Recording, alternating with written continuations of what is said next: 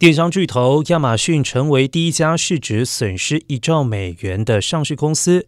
亚马逊在六月二十一号估值为一点八八二兆美元，但是本周四公布的最新估值仅有八千七百八十亿美元。这一令人难以置信的是，近来经济恶化，亚马逊收益报告屡次惨淡，以及股票大规模抛售的结果。